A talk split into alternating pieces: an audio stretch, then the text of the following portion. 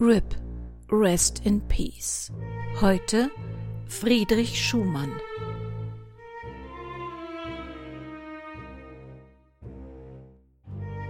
Aus der Reihe Wahre Verbrechen der Vergangenheit. True Crime History.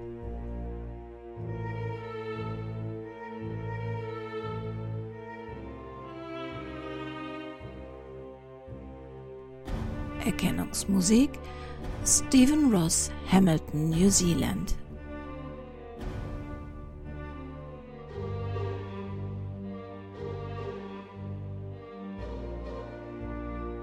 Eine Produktion des Krimi-Kiosk-Verlages Petra Weber in Köln. Sprecherin Petra Weber.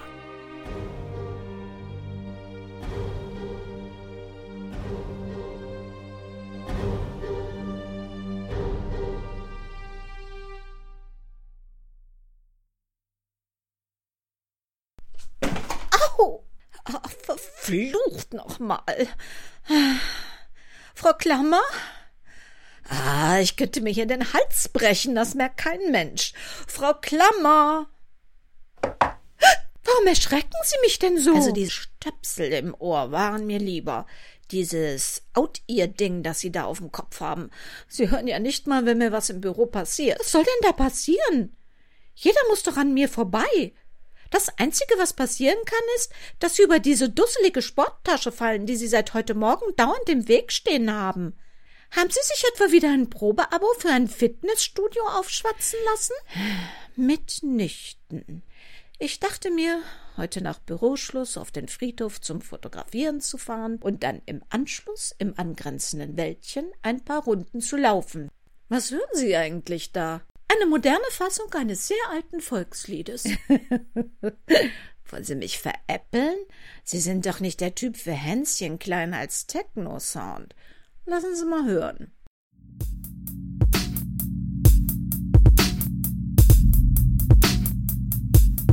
Warte, warte nur ein Weilchen. Bald kommt Hamann auch zu dir.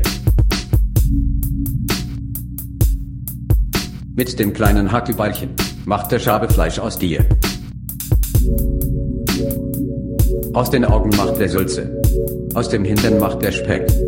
Aus den Därmen macht der Würste. Und den Rest, den schmeißt er weg.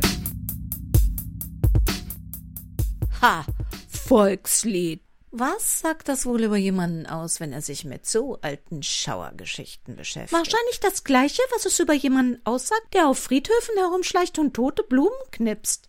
Der Song ist wirklich ein Volkslied aus den 1920er Jahren, den jeder kannte er wurde damals nur mit einer Operettenmelodie gesungen.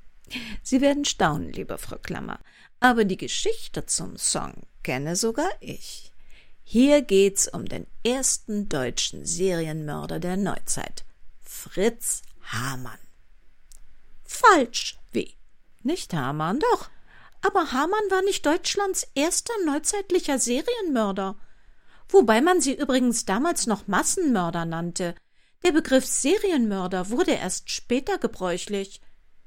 Im Grunde war Hamann sogar erst der Dritte. In diesem schaurigen Ranking kommt er erst nach Karl Großmann und Friedrich Schumann, der so gesehen der Erste war. Ach, Karl Großmann. Ja, das sagt mir auch etwas Unappetitliches. Aber Schumann? Sind Sie sich da ganz sicher? Natürlich bin ich mir sicher. Friedrich Schumann der Schrecken des Falkenhagener Sees ist schon vier Wochen nach seiner Verurteilung im Schatten der beiden anderen einfach irgendwie vergessen worden. Auf eine furchtbare Art passt das sogar zu seinem Leben.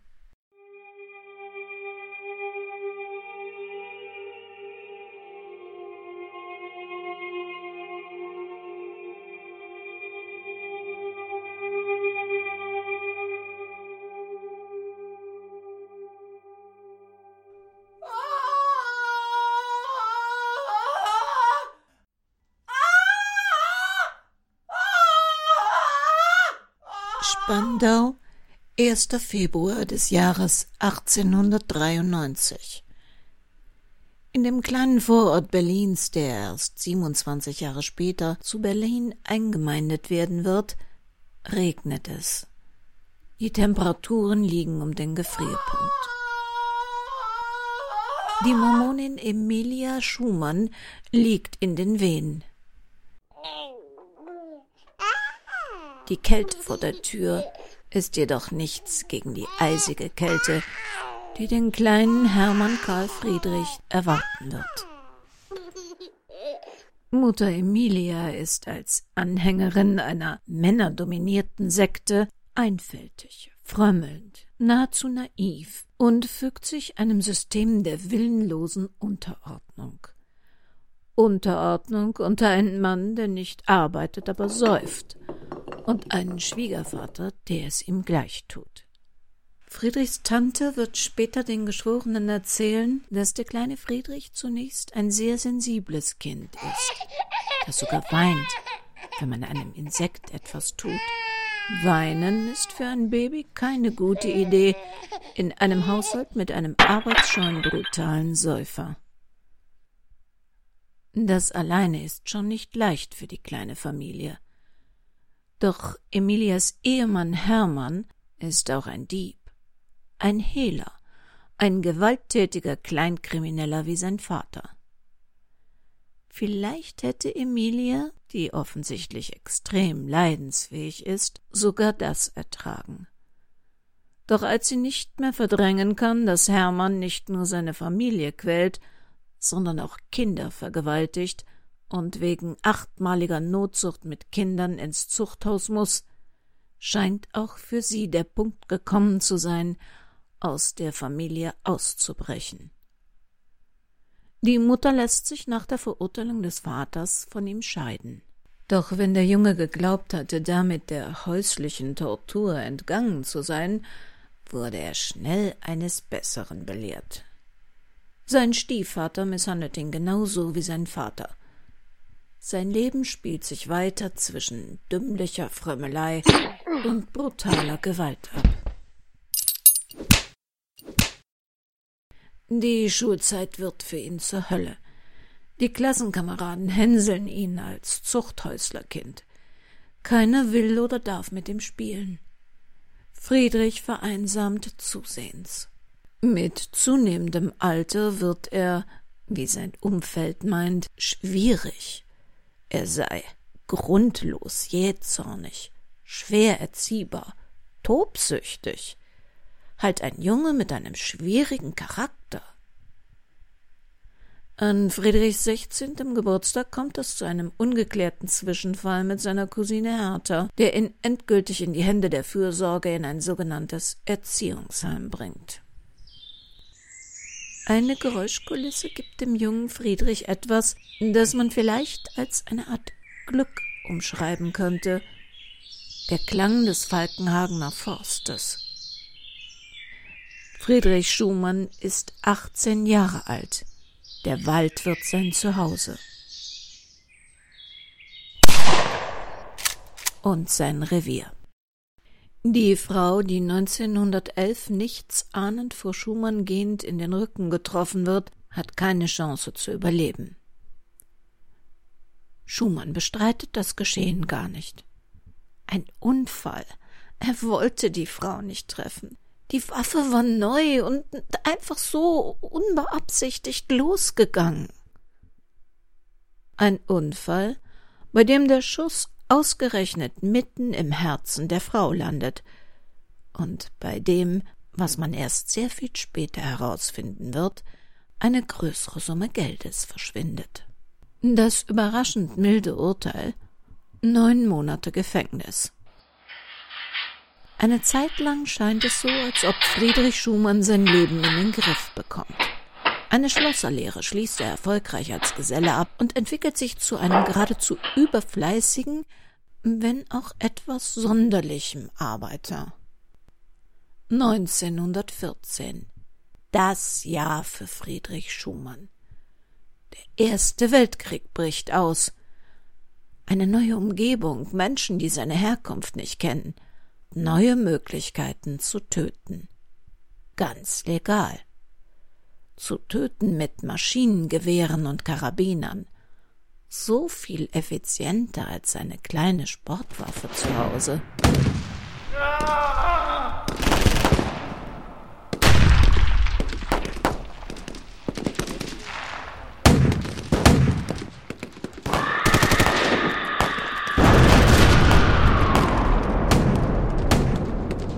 Und eine neue glücklich machende Geräuschkulisse.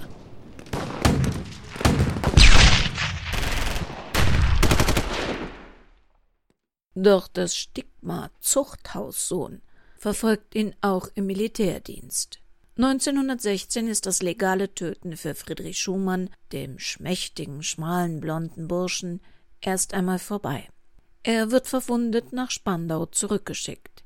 Im Gepäck das Eiserne Kreuz, ein Kriegsorden. Mit seiner Rückkehr beginnt eine brutale Verbrechensserie im Falkenhagener Forst und rund um den Falkenhagener See. Dort, wo Schumann inzwischen regelmäßig mit seiner Waffe wildert. Im Herbst 1916 trifft er auf einen Förster, damals noch mit der Berufsbezeichnung Hegemeister. Acht Schüsse. Keiner trifft. Gewollt? Oder genießt Schumann die Angst seines Opfers? An einem Maiabend 1917 trifft er auf einen Nachtwächter. Nachtwächter Engel argwöhnt einen Wilderer vor sich zu haben und fragt Schumann, wohin des Wegs er wolle. Engel überlebt die sechs Schüsse in sein Unterleib nicht. Ist es nur ein Zufall, dass Engel in den Unterleib getroffen wird und nicht wie bei anderen ins Herz? Da trifft Schumann erneut auf eine alleinlaufende Frau im Wald. Es darf gemutmaßt werden, dass der Soldat Friedrich Schumann, wie viele im Krieg aktiv kämpfende Truppen, auch die Deutschen im Ersten Weltkrieg, eine neue, der Öffentlichkeit verschwiegene Komponente des Tötens gelernt hat. Machtausübung durch sexuelle Gewalt bis hin zum Tod. Eine zusätzliche Befriedigung, an der er Gefallen findet. Doch die Frau wehrt sich unerwartet heftig, so heftig, dass Schumann die Vergewaltigung nicht vollziehen kann.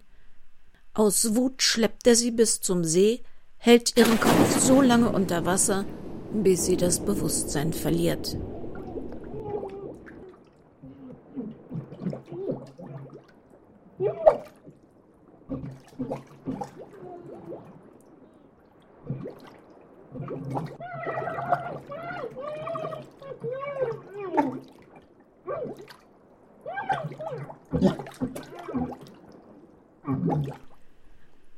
Wahrscheinlich glaubt er zu diesem Zeitpunkt, sie sei tot. Im Sommer schießt er dann auf zwei Polizisten, die einen seiner Tatorte aufnehmen wollen. Ein weiterer Vergewaltigungsversuch an einer Frau, die im Wald mit ihrer kleinen Tochter unterwegs ist, scheitert, weil es der Frau gelingt zu fliehen und der Lehrer Paul Schumann vertreiben kann. Schumann baut sich ein Versteck im Wald, einen Unterschlupf, in den er flüchtet, wenn er sich zurückziehen will. Zurückziehen in die Stille des Waldes. Tja, nur leider ist es nicht sein Wald. Der Wald gehört ihm nicht alleine. Da gibt es zum Beispiel die Wandervögel.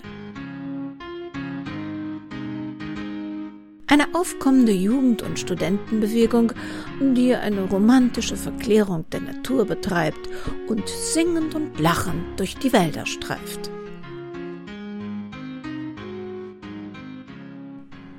Schumann schießt auf sie, sowie auf Förster, Jagdgesellschaften, Spaziergänger und Menschen, die im oder am Wald wohnen.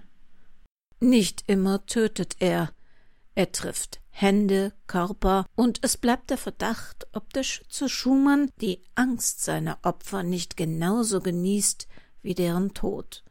Und dies womöglich der einzige Grund ist, weshalb er sie nicht präzise hinrichtet. Wenn er nicht durch den Forst streift, arbeitet er in einer Ausbesserungswerkstatt der Eisenbahn Wusterhausen.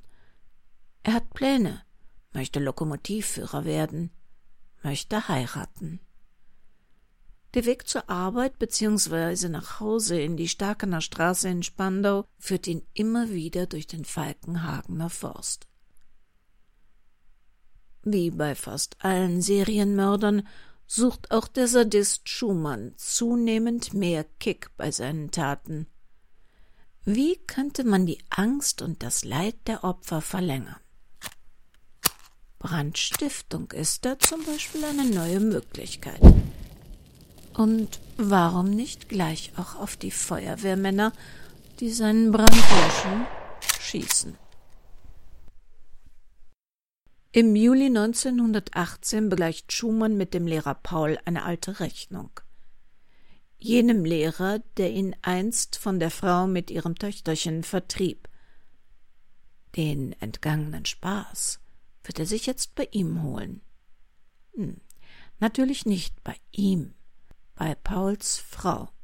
Doch erneut überrascht Paul ihn, und es gelingt ihm, die Vergewaltigung zu verhindern und Schumann zu vertreiben. Das soll Paul ihm büßen. In einer der darauffolgenden Nächte verriegelt Schumann von außen die Türen und Fensterläden der Waldlaube, in der Lehrer Paul, seine Frau und deren Tochter im Sommer nächtigen, und steckt sie an.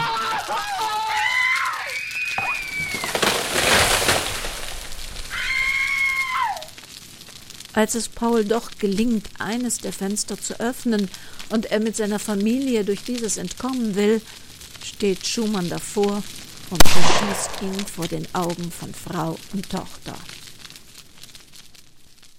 dass er die beiden wimmernden und um Gnade bettelnden Frauen verschont, ist kein Akt der Barmherzigkeit.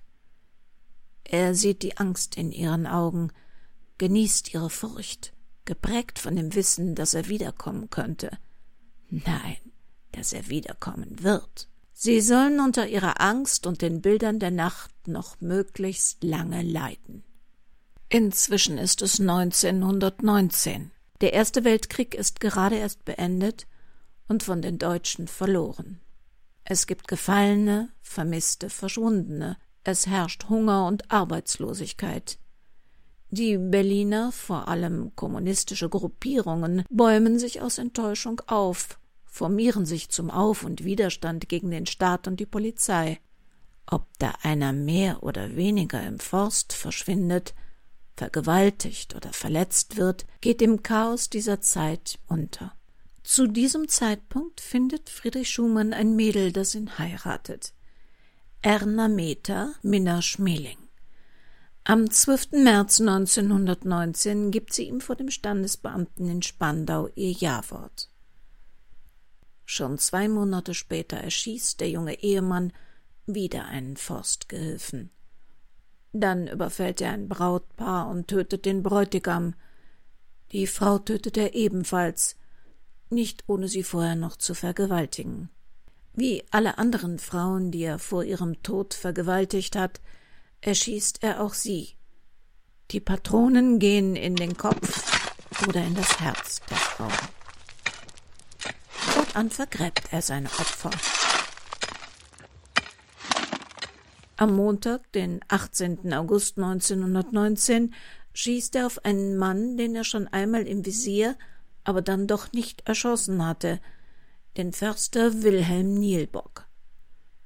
Doch der kann bereits im Todeskampf noch zurückschießen und verwundet seinen Mörder an der Schulter.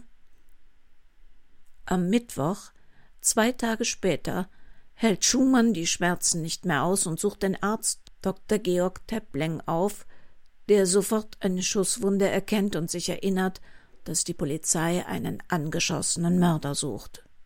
Er gibt seiner Frau Maria ein Zeichen, die Polizei zu rufen, die Friedrich Schumann am 20. August 1919 widerstandslos noch in der Praxis verhaftet. Zunächst geht man nur von einem Mord aus, vielleicht einem Doppelmord, denn fast zeitgleich wurde in der Nähe auch ein Radfahrer erschossen, doch schon bald ahnen Kriminaloberwachtmeister Lahmann und die Kripo Berlin, dass es hier weitere Zusammenhänge zu Verbrechen im Falkenhagener Forst geben könnte. Nach 48 Stunden behauptet Lahmann, ein umfangreiches Geständnis über 50 Verbrechen Schumanns läge vor, was er aber schon einen Tag später dementiert. Nun heißt es, Schumann habe den Mord am Förster zugegeben – der ihn beim Wildern erwischt habe. Doch dann findet Lahmann schreckliche Beweisstücke in Schumanns Wohnung und in seinem Versteck im Wald. Kleidung und Unterwäsche seiner weiblichen Opfer, Schmuck und andere Trophäen seiner männlichen.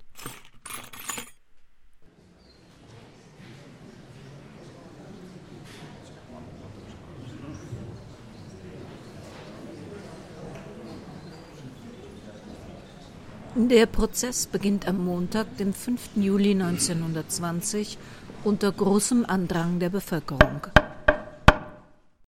Zu Beginn werden auf dem Zeugentisch zwei schwere Lederkoffer aus Friedrich Schumanns Besitz deponiert. In ihnen befindet sich die Kleidung und Unterwäsche der weiblichen Opfer. Schumann wird, an den Händen gefesselt, vorgeführt und nachdem die zwölf Geschworenen alles Männer, ausgelost sind, beginnt der Prozess im Landgericht Moabit gegen den Schrecken des Falkenhagener Forsts. Die Anklage lautet auf siebenfachen Mord, elffachen versuchten Mord, zwei Mordbrennereien, heute hieß es Brandstiftung mit Todesfolge, viermal Notzucht, zweimal versuchte Notzucht und acht versuchte oder vollendete schwere Diebstähle. Ab jetzt droht Schumann eine Verurteilung zum Tode. Doch er bestreitet, freiwillig gestanden zu haben und beharrt darauf, mit keinem der Fälle zu tun gehabt zu haben und unschuldig zu sein. Die angeblichen Geständnisse seien durch Polizeigewalt zustande gekommen.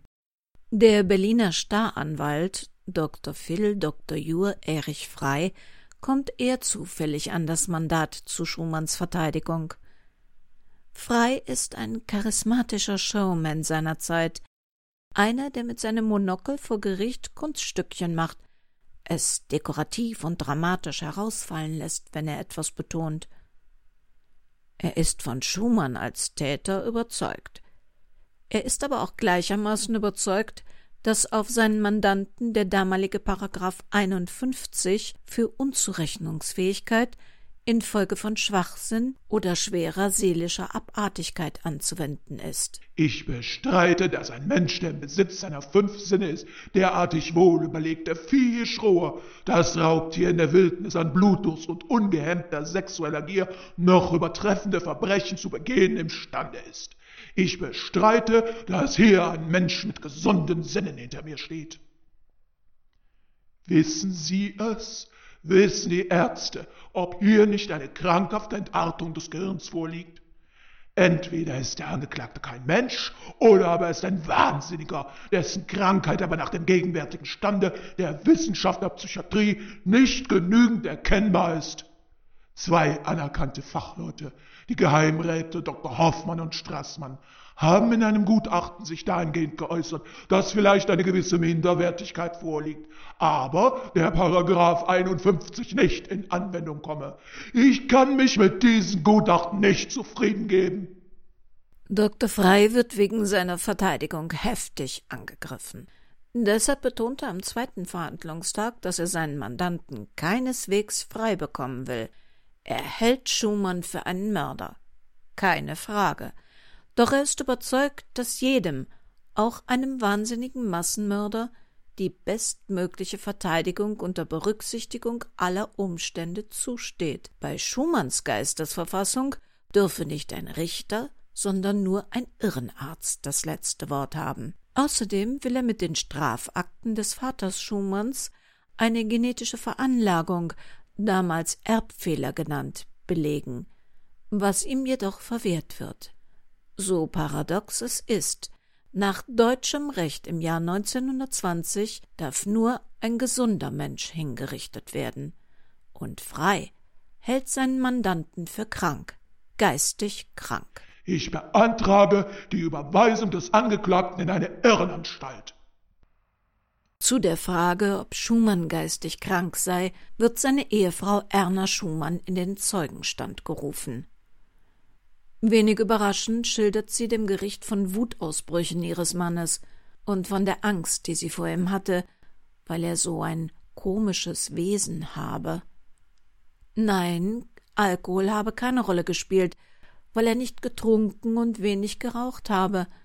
Dennoch sei er oft aus nichtigem Anlass jähzornig geworden und habe furchterregend mit den Augen gerollt.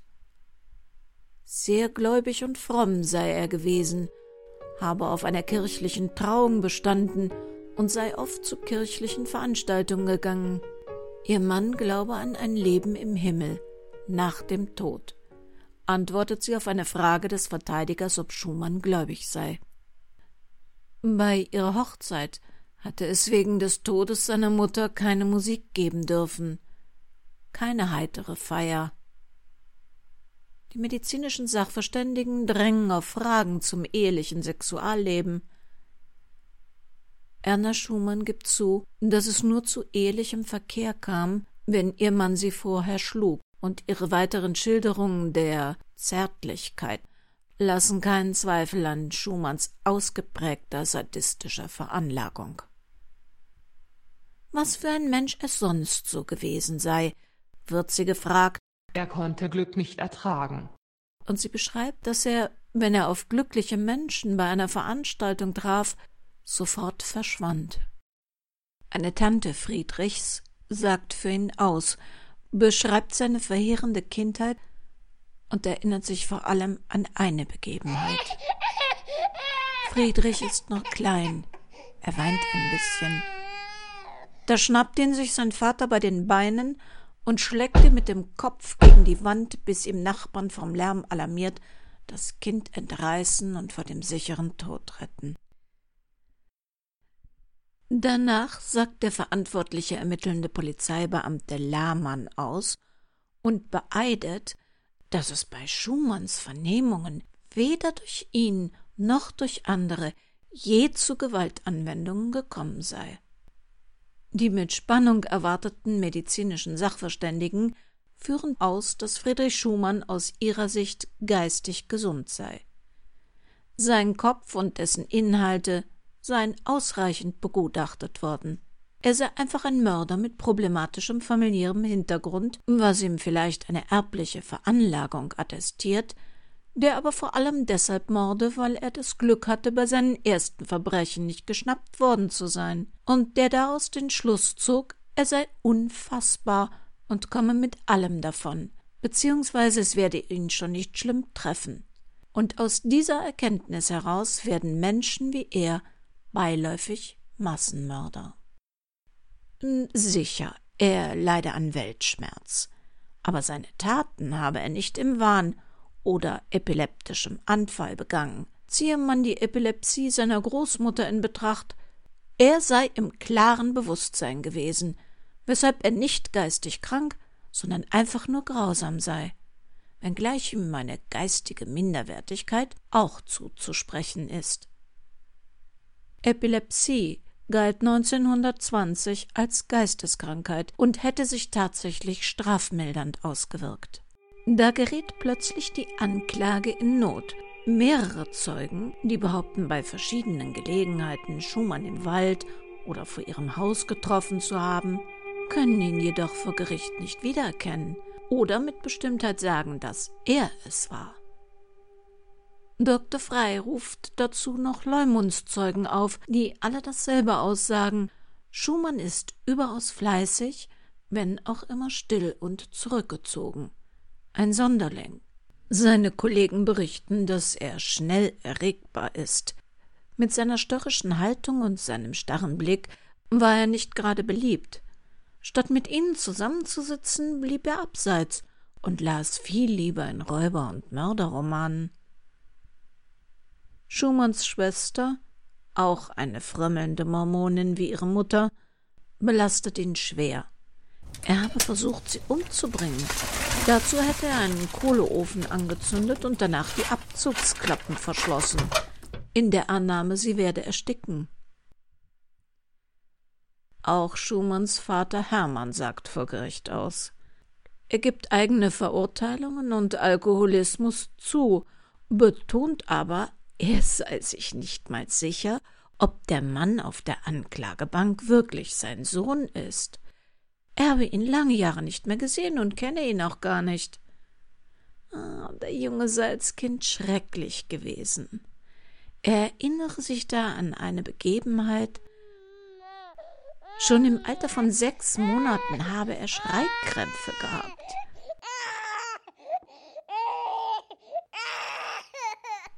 Und der Junge hat erst aufgehört, nachdem er seinen Kopf, bis er still war, unter Wasser getaucht hatte.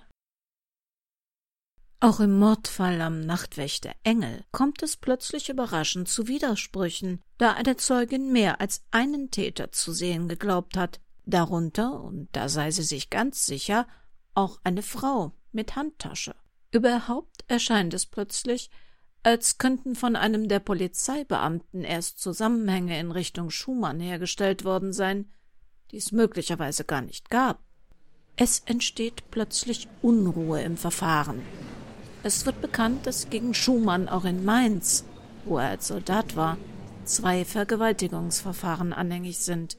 Die Tochter des Lehrers Paul identifiziert den Angeklagten dagegen sofort und ohne Zögern als den Mann mit Soldatenmütze, der ihren Vater durchs geöffnete Fenster erschoss, und sie und ihre Mutter, warum auch immer, verschonte. Ich habe das Gesicht noch deutlich in Erinnerung. Am 9. Juli 1920 entsteht plötzlich wieder Unruhe im Prozess. In zwei Fällen, in denen der leitende Polizeibeamte Lahmann angebliche Geständnisse Schumanns vorgelegt hatte, kam es zu Verhaftungen und anderweitiger Aufklärung. Hier konnte Schumann gar nichts gestanden haben, weil er es nicht war. Und nicht nur das. Verteidiger Dr. Frey kann Belastungsmaterial vorlegen, das belegt, dass Schumann von der Polizei misshandelt wurde. Woraus der Richter aber nicht den Schluss ziehen mag, dass dies zur Erpressung eines Geständnisses gedient haben könnte. Was angesichts der dann folgenden Schilderungen der bei den Vernehmungen anwesend gewesenen Stenotypistin Fräulein Wehn nur schwer nachzuvollziehen ist. Nach ihrer Aussage wurde Schumann so übel bei den Vernehmungen zugerichtet, dass sie entweder den Raum verlassen musste, weil sie es nicht ertrug, oder sich gar schützend vor ihn stellte, um Schlimmeres zu verhindern. Ein Fototermin musste verschoben werden, weil der Verhörte in keiner vorzeigbaren Verfassung war. Aber nicht nur die Beamten schlugen kräftig zu. Auch Angehörige der Mordopfer wurden von der Polizei angeheizt, sich an Friedrich Schumann auszutoben, der selbst von Folter mit Schlagring und Gummischlauch berichtet. Die Polizei hat dafür eine Erklärung. Die geschwollenen Augen und ein zerschundenes Gesicht sollen von einem Treppensturz herrühren. Und dass die Mutter eines Opfers mit einem Regenschirm auf den Angeklagten einschlug, na, das muss man doch verstehen. Die Aussage der Stenotypistin Fräulein Wehn wird vom Staatsanwalt als übertriebener, haltloser Klatsch und Sensationslust abgekanzelt. Typisch Frau halt.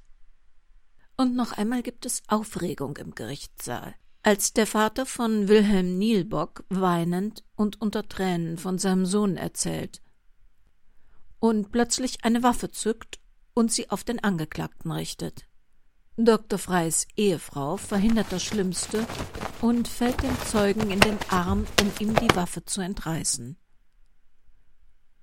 Die Gutachter attestieren dem Angeklagten normale Intelligenz mit paranoiden Zügen, eine abnorme Gemütskälte und triebgesteuertes Handeln, das in Jähzorn mündet, dazu eine gewisse sadistische Veranlagung.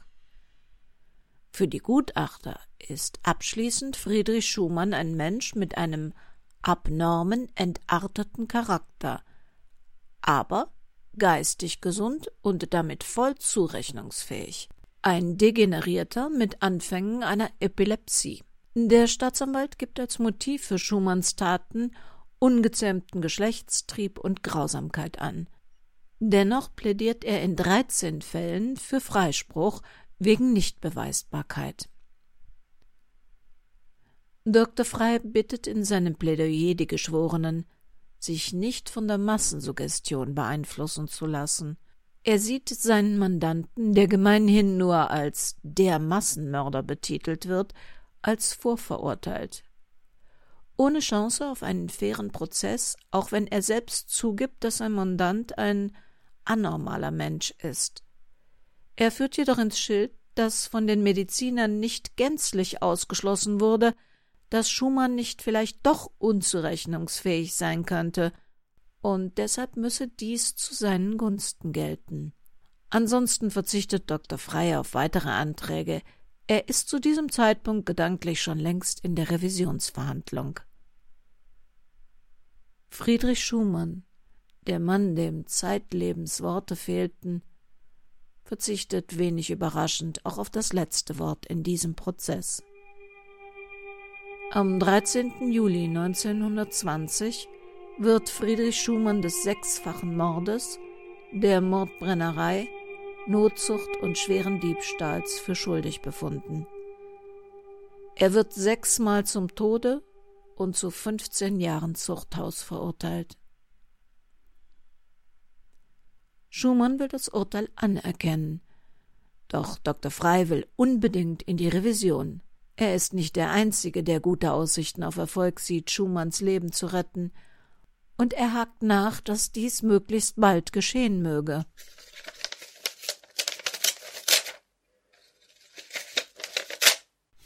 Fünf Wochen später erhält er einen Brief von Friedrich Schumann mit der Bitte, nichts mehr zu unternehmen und ihn so schnell wie möglich sterben zu lassen. Dr. Frey respektiert Schumanns Wunsch. Dennoch wird es nicht so schnell gehen, wie dieser es sich gewünscht hatte.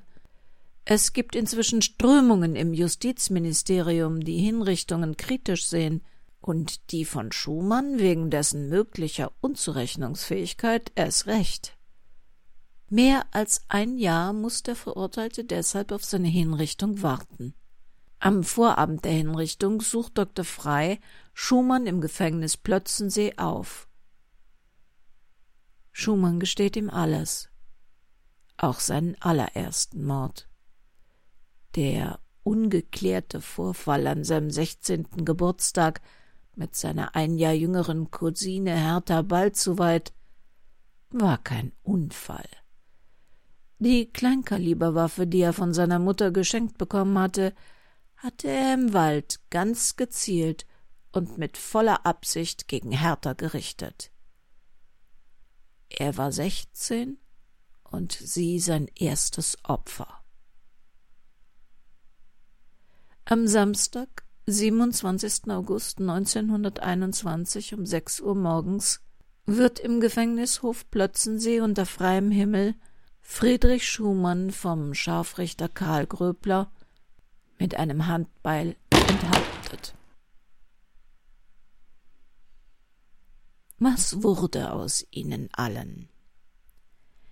Erna Schumann lässt sich im Januar 1921 von Friedrich scheiden und nimmt wieder ihren Mädchennamen an. Danach verliert sich ihre Spur. Dr. Dr. Erich Frey wurde einer der bekanntesten Strafverteidiger seiner Zeit.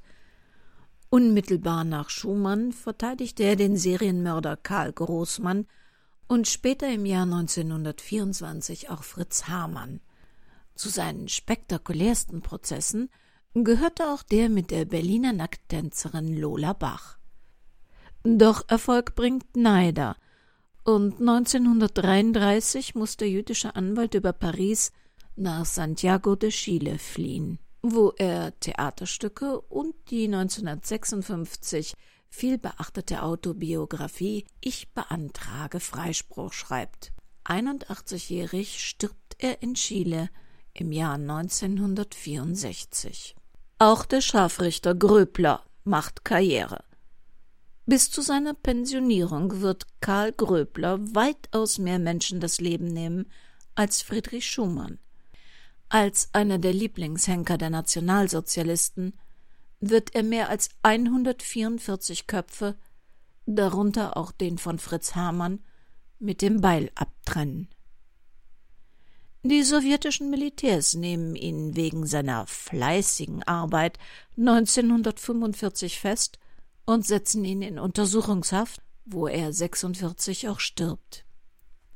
Friedrich Schumann selber gerät bereits kurz nach seiner Verurteilung im Juli 1920 in den Hintergrund durch den frisch ertappten Serienmörder Karl Großmann. Im Ranking des Grauens war er einmal der Erste. Doch an den Mann, für den das Leben die Hölle und der Tod der Himmel war, an ihn und seine Opfer, erinnert sich schon wenige Wochen im Schatten des vermeintlichen Kannibalen Großmanns und des pädophilen Hamanns keiner mehr.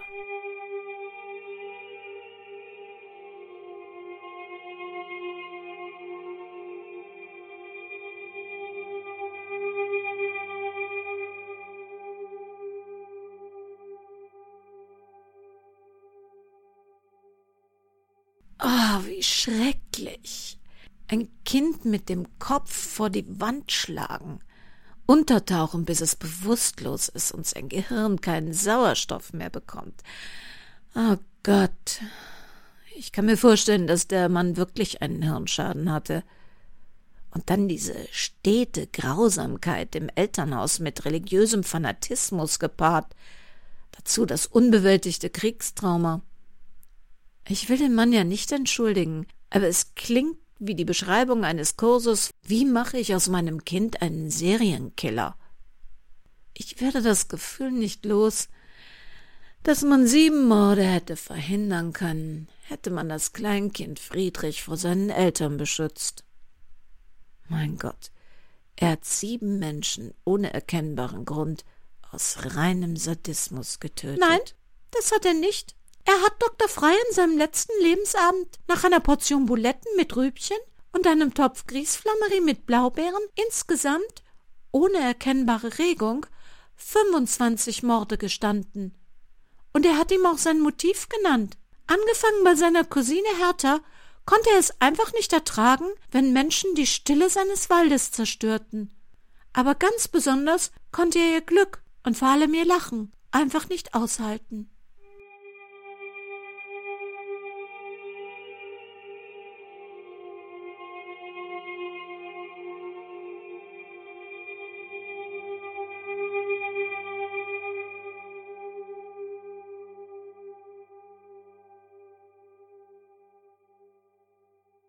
Das war also unsere Juli-Sendung über den vergessenen ersten deutschen Serienmörder Friedrich Schumann. In unserer August-Sendung geht es mal um keinen Mörder. Und Sie werden die Originalstimme eines Mannes hören, den Sie alle kennen, aber den Sie wahrscheinlich noch nie gehört haben. Zur heutigen Sendung gab es umfangreiche Recherchen und die Quellen, die wir dazu genutzt haben, finden Sie auf unserer Webseite www.krimikiosk.de. Sie können dort den Suchbegriff in einem Wort RIP Friedrich Schumann eingeben und nachlesen, woher wir unsere Informationen bezogen haben. Ein besonderer Dank geht in diesem Zusammenhang an Nicole Glücklich von der Deutschen Sherlock Holmes Gesellschaft, die mit ihrer Erfahrung im Recherchieren von alten Zeitungen, Prozessakten und historischen Dokumenten geholfen hat, Friedrich Schumann auf die Spur zu kommen. Wir hören uns wieder am ersten Donnerstag im August. Und bis dahin passen Sie bitte gut auf sich und die Kinder in Ihrem Umfeld auf. Das Leben kann für jeden von uns kurz sein.